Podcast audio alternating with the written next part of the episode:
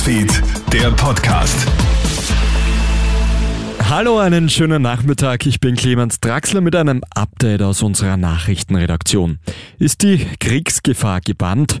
Die USA haben ja tagelang vor einem Bodenangriff Russlands gegen die Ukraine gewarnt. Die Amerikaner haben sogar ein exaktes Invasionsdatum genannt, und zwar den morgigen Mittwoch. Nun gibt es aber vorsichtige Entwarnung. Laut des ukrainischen Außenministers sei es gelungen, Russland vor einer weiteren Eskalation abzuhalten.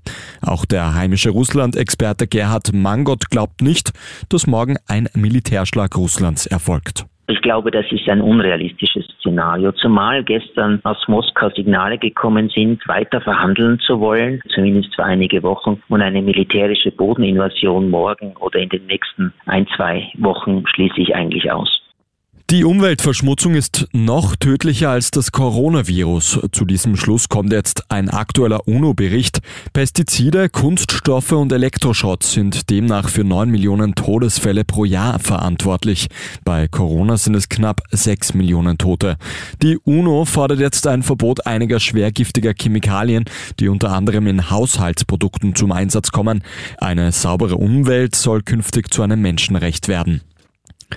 Der verbale Schlagabtausch zwischen SPÖ und ÖVP erreicht jetzt auch den niederösterreichischen Gemeinderat in Krems.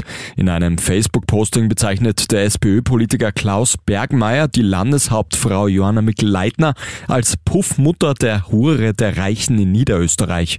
Bergmeier entschuldigt sich für seine Entgleisung, sein Posting ist mittlerweile gelöscht. Die ÖVP bezeichnet die SPÖ daraufhin aber als scheinheilig. Mikl Leitner steht er derzeit in der Kritik, weil sie in einem Chat Rote sind Xindel geschrieben hat. Tennisstar Novak Djokovic bleibt ungeimpft. Das kündigt der Serbe jetzt in einem Interview mit der BBC an. Der 20-fache Grand Slam-Sieger hat ja nicht an den Australian Open teilnehmen dürfen, weil er sich der Impfung verweigert hat. Er sei zwar kein Impfgegner, aber impfen lassen möchte er sich trotzdem nicht, so Djokovic. Ich war immer für die Entscheidungsfreiheit, was man seinem Körper verabreicht. Das ist wichtiger als jeder Titel und alles andere